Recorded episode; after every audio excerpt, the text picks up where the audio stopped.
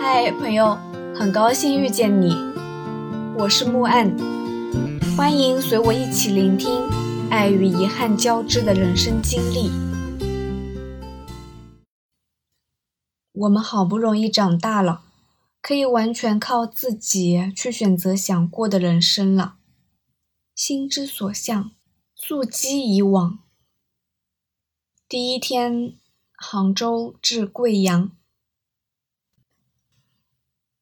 一周前被相约跨年的小伙伴割了之后，临时决定去贵州逛逛。凯里和郑远是我2016年看完毕赣的电影《路边野餐》之后就决定要去的地方，可惜被我拖了将近四年。为了一个无关紧要的约定，我去了香格里拉；为了一句诗，我去了漠河。为了一篇文章，我去了北海。现在为了一部电影，我要去贵州了。我发现，怀着这样的情感抵达目的地的时候，就像和一个多年未见的老友重逢，好像一切都有了灵魂。嗯，我还真是浪漫。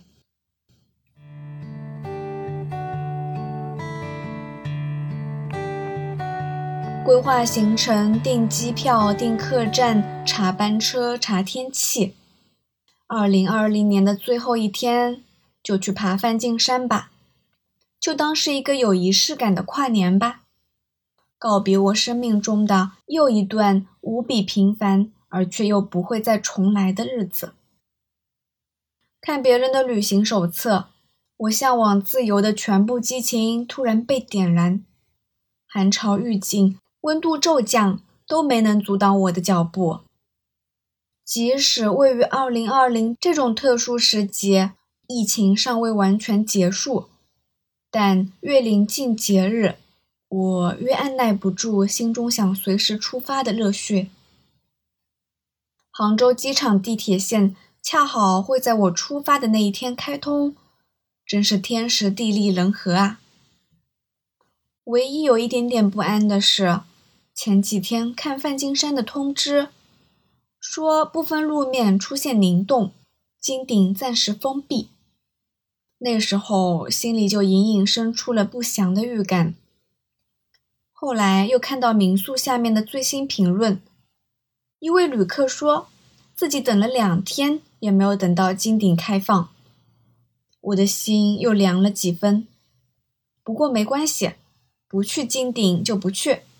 我的重点在于路上的感觉。贵阳在去年开通了景区直通车，总共开通了六条路线，梵净山是其一，可以避免繁琐的转车等车，一键搞定。我加了客服微信，说提前一天订票就可以了。结果提前一天，我预订贵阳去梵净山的直通车之时。遇到了临行前的第一个打击。客服非常有礼貌，说：“您好，明天预定梵净山人数不足，不能发车，建议您乘高铁到铜仁南站转车前往梵净山景区。”他还十分贴心的给出了 Plan B，高铁转大巴。可是到那山脚下，天都要黑了呢。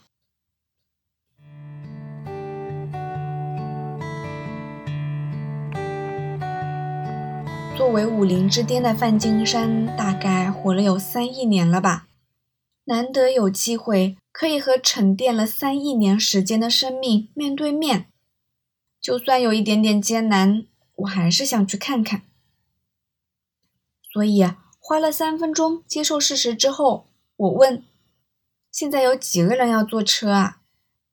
回复：“就您一位。”什么？偌大的一个元旦假期都没有人出行吗？不去梵天净土净化身心吗？我找几个人拼车的计划也破灭了。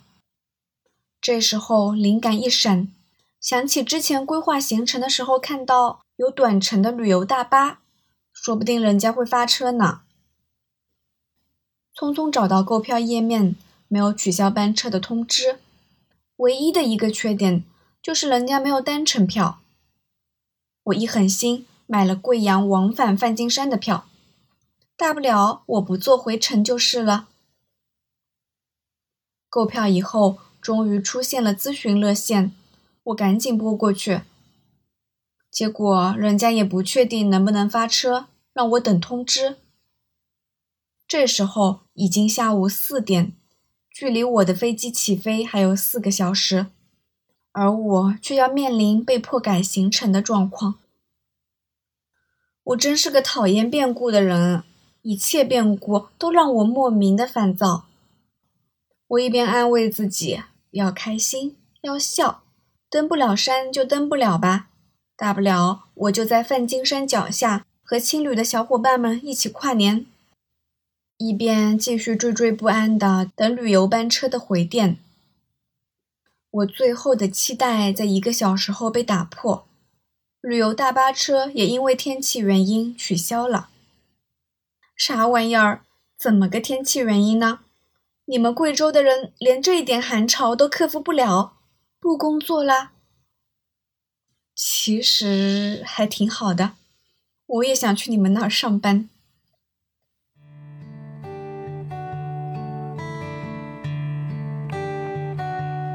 惊愕之余，我告诉自己要平静，要随性，不要因为这点事情就慌里慌张的，显得不淡定。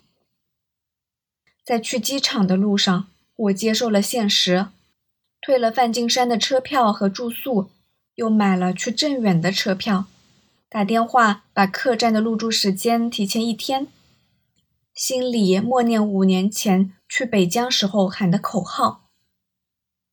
无论经历多少，过去多少，依然内心笃定，相信梦想，热爱生活。尽管日渐苍老，还是会背着包去荒野旅行。心情瞬间完全恢复。